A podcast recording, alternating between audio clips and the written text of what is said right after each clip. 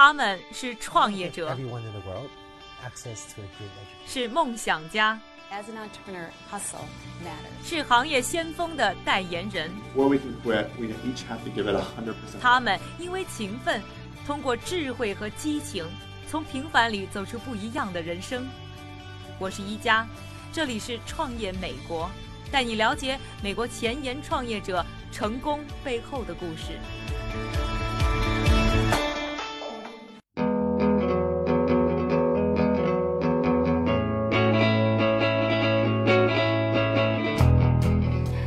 欢迎收听《创业美国》第四季，我是一加。在节目的开头，首先还是感谢一下我们这一季节目的两个赞助商，一个是帮助大家在北美买二手汽车和淘宝买东西一样又方便又可靠的懒人汽车，还有就是来自硅谷让 VR AR 技术触手可摸的灵感科技。上一期的节目呢，我们和大家一起了解了美国国民主持人 L Roker 创办的网红直播平台 Roker Media。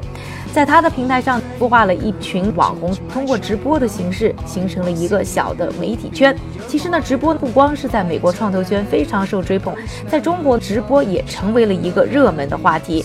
而资本啊，也同样向他涌来。我们看到红杉资本、真格基金、IDG 等优秀的投资机构都在往里面投钱。像大家比较熟悉的易直播，这里也是顺便广告一下，我们在易直播上呢，也经常会做一些直播的节目。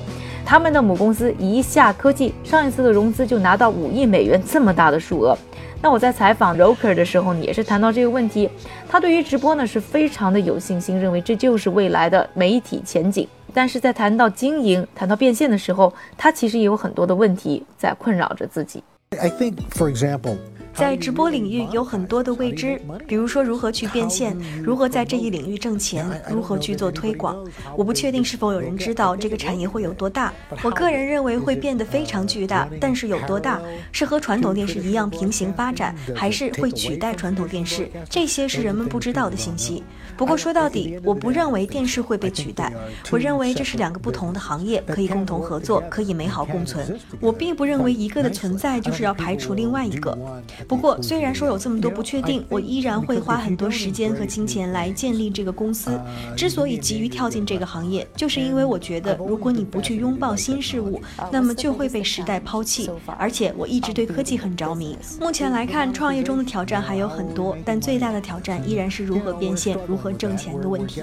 我们的确有过挣扎，现在已经好一些了，因为有越来越多的投资人愿意帮助我们，这给了我们很大的信心。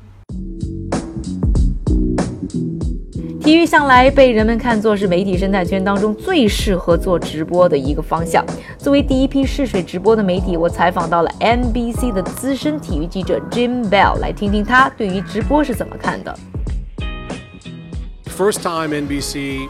Dipped its toe into the live streaming waters during a Summer Olympics was in Beijing in 2008. NBC 第一次在网上直播是2008年的北京奥运会，当时我们对这个行业还有很多不确定，比如说有多少人能够看到直播，有多少人知道如何去做身份认证等等问题，还是有很多挑战的。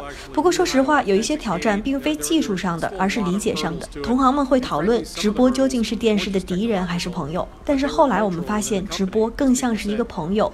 电电视和网络平台两者可以和谐并存。And as we move forward, it seems like it's a friend, and they can work in harmony.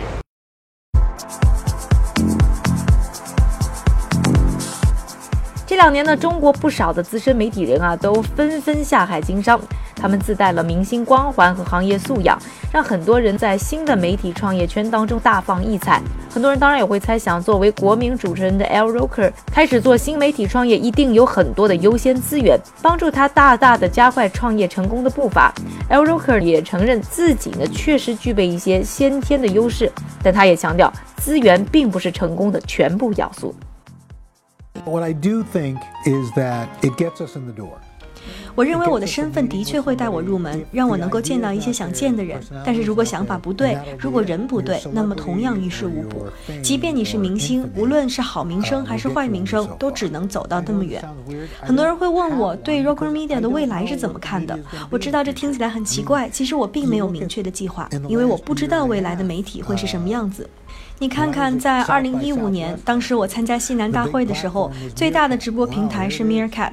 现在你再看看，说没就没，仅仅过了一年的时间，所以没有人知道下一件新的事情是什么。人们可以尝试推着一样东西向前，销售这些东西，但是总有别的人来给你惊喜。你在开始的时候会害怕，但我的看法是，最糟糕的情况还能是什么？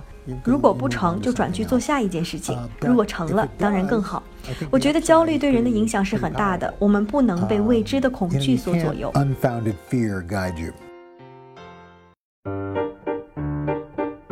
您现在正在收听的是《创业美国》第五季，欢迎在微博、微信上搜索“创业美国”，关注我们，在微信上搜索关键词“直播”，还能了解更多中美直播平台的创业故事。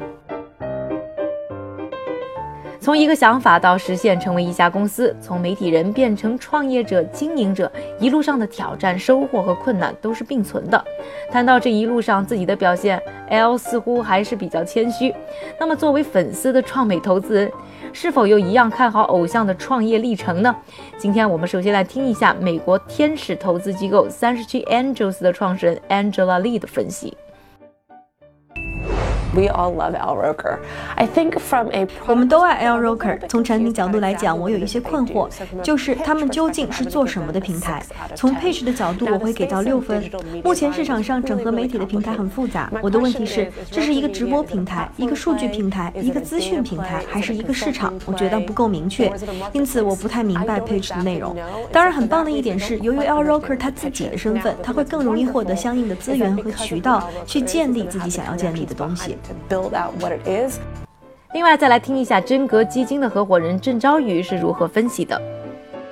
这个公司最主要的需要两个核心能力了，第一个就是能够联系到啊，或者是整合大量拥有这些内容的 IP，然后的话呢，第二个就是把这个内容制作好了以后呢，能够在多个平台去分发。那从这个团队的背景来看的话，那在这两方面呢是呃非常好的一个具备这种能力的团队。呃，从整个商业模式上来讲的话，呃，我们啊并没有特别清晰的阐述，就是啊整个啊获得流量以后的变现的过程。如果仅仅是通过广告的方式的话，那我们还是会比较担心这件事情的啊规模化的问题。最后，我们还是请出来自于光速中国的合伙人韩岩，看看他有什么样的点评。它的特点在于抓住了 video 的这样一个 trend。所以他的想法还是比较有创新的，但商业模式方面呢，啊不是那么清晰，呃讲的不是太清晰。总的来说，我给这个公司打七点八分。然后团队呢，他以前也是在媒体行业，啊啊不是太确定他在互联网领域他的这个经验有多少。但总的来说，他抓到了一个趋势，就是 everything will go online, go video。啊，市场潜力和商业模式方面，我打分略低一点，我觉得是有待去商讨。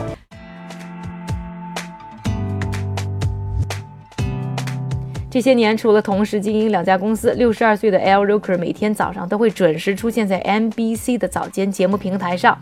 除此之外啊，L Roker 还写了多本书。在采访他的时候呢，他刚刚做了换膝手术，紧接着他的生活又立刻被满满的日程占据。谈到多年来如何保持如此高节奏的生活状态，L 告诉我呢，要感谢美满幸福的家庭和自己热爱的事业。很多人认为同时完成这些事情是不可能的。其实我能做到，当然也不是靠我自己一个人。我有一个很棒的妻子，很棒的母亲，而且我的天赋是找到一群有天赋的人与我共事。我结婚结得好，工作也不错。这么多年，我一直都觉得自己是一个非常幸运的人。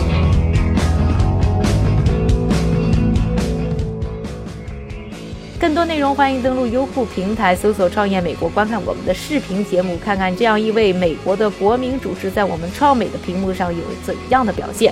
另外呢，还要广而告之一下的就是，从这一季开始，我们还推出了 V 二看公司的系列短片，通过我们的摄像机，带你一起身临其境来到美国创业的前线，一起了解创业的乐趣。具体的收看方法，欢迎在微博、微信上搜索“创业美国”，关注我们。感谢你的收听，我是一加，下一期节目我们再见。